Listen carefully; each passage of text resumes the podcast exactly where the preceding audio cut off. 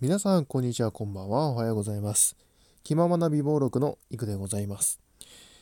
取り急ぎトークということで、あのー無音の状態で お送りしていますけども、えーラジオトーク株式会社化おめでとうございます。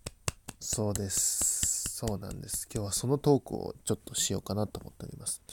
なんと、ラジオトークが独立して、ラジオトーク株式会社になられたということで、おめでとうございます、本当に。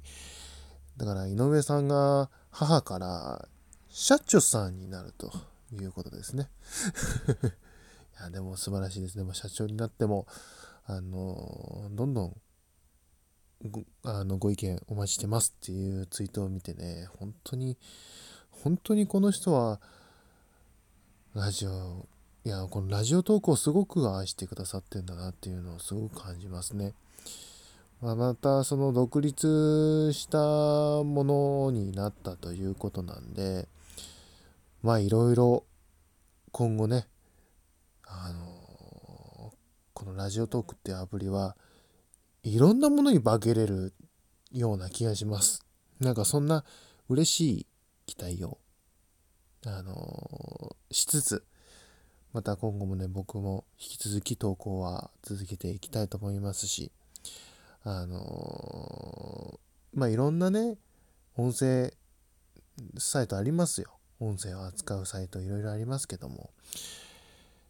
やっぱこのラジオトークのこの居心地の良さは本当に僕にはすごいぴったり合ってるという感じでございまして。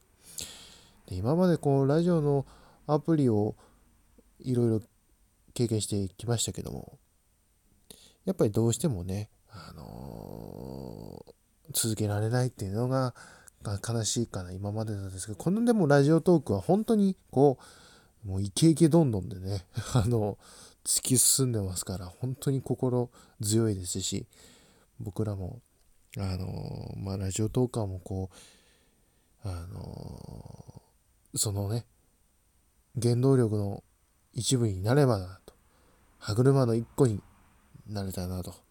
え思っております。本当に、えーおめでとうございます。というわけで、取り急ぎ、またね、あの通常会で皆さんとはお会いしたいと思います。というわけで、本当におめでとうございます。ありがとうございました。